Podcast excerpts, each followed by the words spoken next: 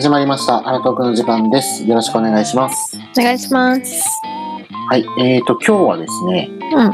ちょっと、まあ、ナンシー的にもうん。気になるかもしれないトークテーマちょっとやってみようかなと。いいね。なになに今日のトークテーマは、はい。どうぞ。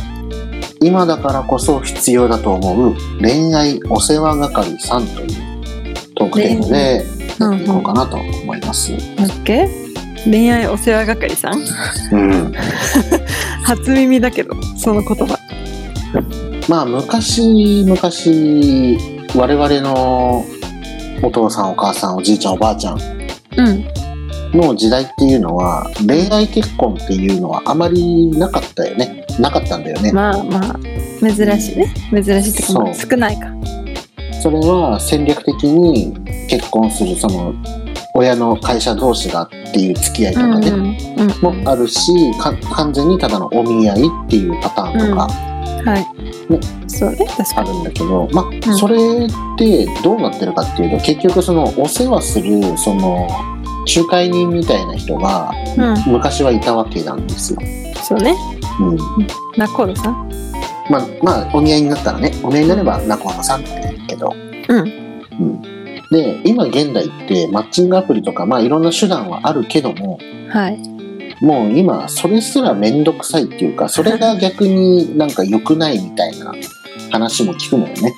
あ、そうなの？うん。なんかそっちだと遊びに走りやすいというか、ああ、そういうことか。うん、結婚しましたみたいな、あの、マッチングアプリとか宣伝でね、よく結婚しましたとかあるけど、うん。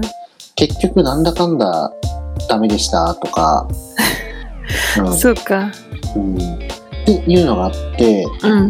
それを考え、なんかそういう、なんか広告とか昔のことを考えたときに、うん。もしかしたら今の時代だからこそ、そういう恋愛に関するお世話係さんが必要なんじゃないかと。逆にか。また、時代。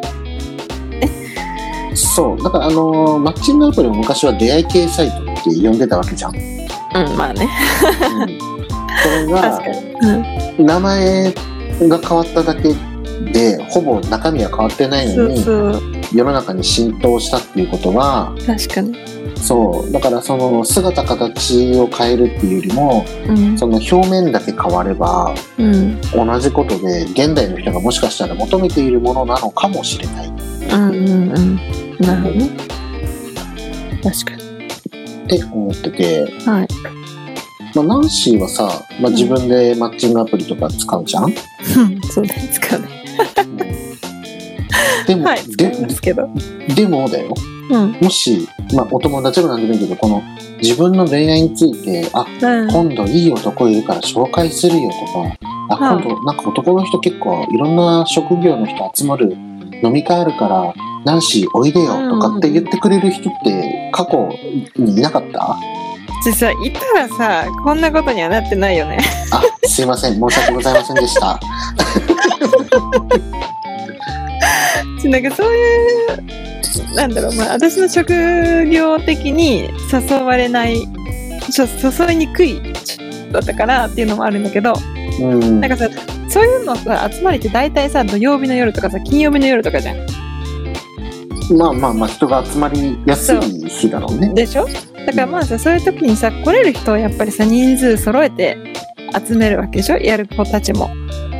そうだね。まあ大人数でやるときはそうですね。そうそうそう。やっぱりさ、誘いやすい人を順番にそこに来れるっていうのが分かってる人に声かけるじゃん。うんうんうんうんうん。そうだからちょっと私はそこから外れてしまったっていうのがあって残念ながらそこには行けなかったけど、うん。まあ、確かにそういう人がいたらありがたいなって思ってたずっと。そうそう。しかもそのまあなんかそこでねなんか深くなるかならないかはその互い次第なんだけども、うんうん、でもまあさ今もさ、うん。今 今もっておかしいけどなんか友達あまあマッチングアプリね例えば。私が使ってるのはマッチングアプリだからだけど、マッチングアプリ会いました、はい。でもその人とはうまくいかなかった。でもなんか友達としてはいい感じになったぞみたいな。うんうん。その時にその人のつながりがあるかもしれないじゃんまだ。はいはいはいはい。とまあそれもある意味なんかあの無駄にはできないというかだって友達にはなれるけどそういう恋愛関係にはなれないなってお互いが思ってそれはありじゃん。そうだね。じゃあ次会う時にお互いの友達連れて会いましょうみたいな。っうんうんうんうん。ていうのはやったことはあるそうでそういうお世話をする人をまあ昔はねそのお見合いだったら仲人さんとかって言ってたから、まあ現代だったらなんて言うかなってちょっと悩んだんだけど、まあ恋愛お世話係さんが一番いいんじゃないかなと思って。そういうこと？うん。なるほどね。だからその名前なのね。うん。あまりにもその仲人っていうとすっごいああうんお見合いそうそうそうそう。うんなっちゃいそうだから、うんうん。なんかお世話係っていうのなんかなんか柔らかいじゃん。まあ確かに。なんか私もそれ欲しいんだけど。誰かお世話してよ。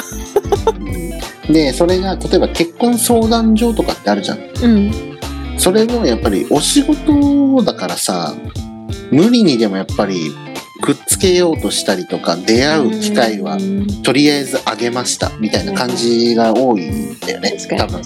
うんうんでおそお仕事じゃなく普通にお友達とかその身の回りの人たちでうん。ああ男子は今一人でこうでこういう人だからもしかしたらこの人会うかもしれないって言って、はい。はい。はい。今ね思い出したそういうストーリー。ストーリーっていうかあった。あったなんかさ私オーストラリアにいた時にさ学校に行ってたんだけどうん。その学校って別になんだろうそのオーストラリアのえっ、と永住者って言えばいいのかな？の人も全然来る学校だったのね、うん。で専門学校だったからあの結構おばちゃんたちも来る学校だったのさ。はいはいはい。あのちょっと,、えー、と子育て終わって手が空きましたみたいな。でなんかもう一回学びたいなみたいな。で専門的なことを学びたいなっていうちょっとおばちゃん、が来てたんだね。そう。とか結構いて、まあ、クラスの半数ぐらいがそんな感じだったのねうん。そしたらさなんかさまあ日本人割とどこにいても好かれるじゃない？はいはいはい。で結構気に入ってくれておばちゃんたちが私のこと。うん。でなんか私は永住権を持ってないからうん。でもえナンシー住みたいんだよねみたいな。さあうん。もう任せなさいみたいな。でもなんかさ 毎週のようにさあの案件がやってくんのよ。そうそうだからそういうことをまあ世話焼いてくれる人ってすごく今の時代逆にもうあんたいいからこの人呼んだからいついつどこどこ来なさいみたいなさ、うんうんうんうん。なんかそれぐらいちょっと強制力のあるような、の人の方が恋愛してないとか自分がその告白するしないでうん。あの怖くて人と出会えないっていう人に対してはすごく大事なのかなって。大事と思う。しかもすごくありがたい。自分では出会わないようなさあの、まあ、職柄とかさ年齢もそうだしうん、あの、まあ、タイプの人。そうだよね。自分じゃ選ばない人がやってくるじゃん。そうそうそうそう。自分のタイプじゃないからそもそもね。うん。でもなんか会ってみたらいい人だったとかはある。うん。だからなんかそういうのっていいんだろうなって思うし、まあもちろんほら、自分でね、うん。あの、出歩いて、こう、人と出会ったりする機会をたくさん設けて、うん。できる人はそれでいいし、うん。マッチングアプリが得意な人だったらマッチングアプリでももちろんいいし、そうん。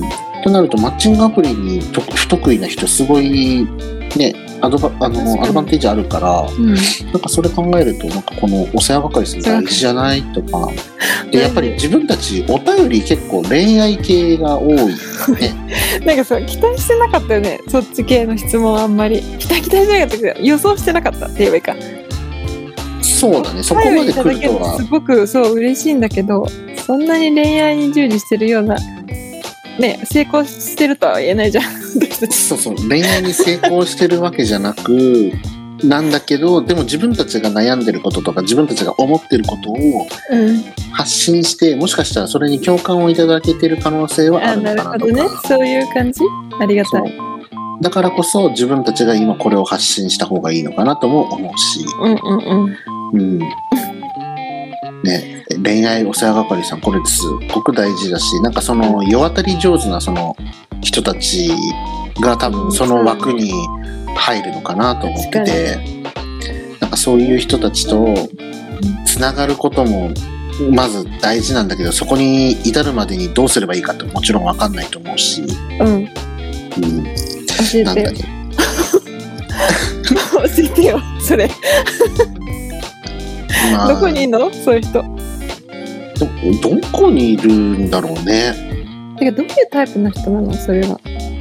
顔が広い人か。顔が広いだけだとうん。その相手の世話までしようとは思わないよねだってお世話係さんのリスクあるところってさうん。あの人紹介してくれた人紹介してくれたのにいい人じゃなかったって言われるうんレッテルを貼られる可能性もなくはないんだよねそうだね。って考えるとうん。うーんどう出会うかっていうのは分かんないけどでもアラトークがもしかしたらこうやって番組で紹介しながら、あ、それいいじゃん。うん、えちょっと、でそれいいじゃん。うん。でこれ何がいいかっていうとさうん。僕たちこれ音声だけでやってるじゃないですか。はい。ということは うんうん。その外見今までは普通マッチングアプリなんでもう写真とか。リアルだったらその人を見てってことなんだけど、そうだね。うん、中身をまず知ろうとする機会ってまずなかったじゃないですか。うん。確かに。確かに。でもこの音声を使ってうん。こう発信をしてお便りとかいただいたりしてうん。例えばゲストに来ていただいたりとかねうん。した時にあこの人こういう考え方なんだとかああ、なるほど。それをまず中身から知ってうん。いけばたとえ外見に自信がない方であってもうん。結局結婚する時って外見ももちろんなんだけど、うん。うん。まあ、中身も皆さん重視するわけでしょ？確かに。そう。確かに。てか、そうだよね。っていうことは中身を先にしてしまえば外見っていうのは誤差の範囲かもしれないよね。うん、そうだね。ななんでそんな笑ってんの？いや、なんだろう。いや、そうなんだけど、誤差でいけたらいいんだっていう願いを込めての笑ってた。なんかいや、そんな、だってさ、割とさ、声でさ、想像しちゃわない？あ、こういう外見かなみたいな。ああもちろんもちろんそれはあると思うよ。え、そっうんから外れた時の、大幅に外れた時のそのショックさはさ、やっぱさ、まあ割と大きいよね。どどうしようってなると思う。だってなんかネットフリックスかなんかで流行ってるやつがあるんでしょあるある。なんかそれと一緒だよね。だからそうそうそうそうそうそうでもやっぱりさ、いるもん、あの中にも。あれって、そうそうそうそう。声だけだったらめちゃめちゃ良かったんだけど、うんで、会話もすごく、何マッチした。ただ、うんこう外、外見っていう実際に会う会ってみましたってなったら、なんかもう、なんだろう、綺麗なんだけど、こう、セクシャルな部分は考えられないとか、うんうんうんね、やっぱりタイプじゃないとか。うん。は言ってる人はいるよ。いやまあね。だからまあもちろん外見は結構7割ぐらい占めるってね最初に。そうそう言ってたじゃん。って言われるらしいからさそのなんとか心理学なんかわかんないけど、うんうんうん。うん、でもなんかこのポッドキャストを聞いてくれてる人うん。それは男女ともにだよ。うんそれって考え方とかその姿を見ずにうんお互いのことをこういう人なのかなああいう人なのかなとか、この人たち面白いなとかって聞いてくれてる方たちだから多分、うんうんその中身というか考え方というか喋り方とかそういうものを重視している人が多いのかなって、まあまあ確かにね。顔が見えなくても聞いてくれるんだろうもんね。そうそうそうだからもしかしたらこの自分たちの配信を聞いてくれる人たちっていうのはうん。もちろんポッドキャストが好きだったり何かできっかけで知っていただいた方たちでしょ、うん。うん、その中でいや彼氏欲しいなでもいないしなそうだアラトークにゲスト出演しようみたいなさそんな流れとかそんなーノリがあったらいいなみたいなえいいじゃん、いいじゃん。そういうのやろうよ。ね、そういうのやってきたらいいなと思って今回ちょっとねそれを始める前に先にこんなのやろうかなってまず言ってみてさあそういうことだから私たちがお世話さんになるってこと？そあ、いいね。やりたい。うで、うん。これがちゃんとしたレスポンスが皆様からあれば、うん。本格的にちゃんと考えて。どうしたらいいかな、ああしたらいいかなっていうのをやった方がうんいいのかなって、その一つの誰かの人生のストーリーを作る一つの僕たちが歯車になるというかさ、最高じゃん、それ。私の大好きなやつじゃん。なんかそうなるとこのポッドキャストもなんか面白くなるのかな、みたいな。うん。そうだね。えー、やりたいからぜひ皆さんお願いします。って言ってたらもしかしたらナンシーさんが好きでっていう人来るかもしれないあもちろんそれもウェルカムだよ。そしたらねここで一緒にお話ししてみて、ナンシーどう思ったのとかえ、どうする？目焼き地めっちゃ来たらどうする？私、蚊帳の外みたいな。聞いとくわ。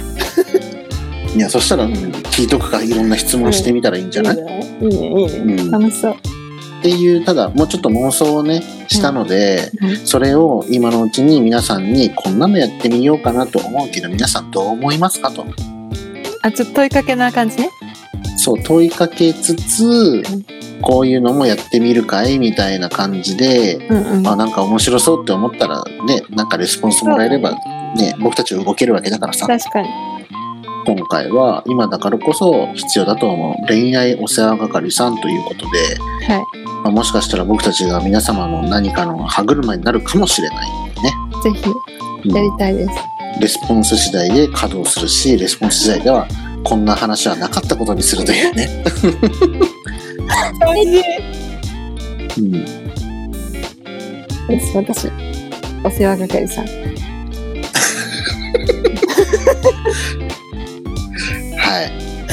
はい。まあそんな感じでね。はい。はい。ということで今回はこれでお話を終わりたいと思います。それでは、バイバイ。はい。バイバイ。皆さんいかがでしたでしょうか？アラトークの Spotify や Twitter、Instagram、YouTube などのアカウントをフォローして最新の配信情報やお便り、アンケートなどをチェックしてくださいそして引き続きお便りを募集してお住まいの都道府県。お便り内容を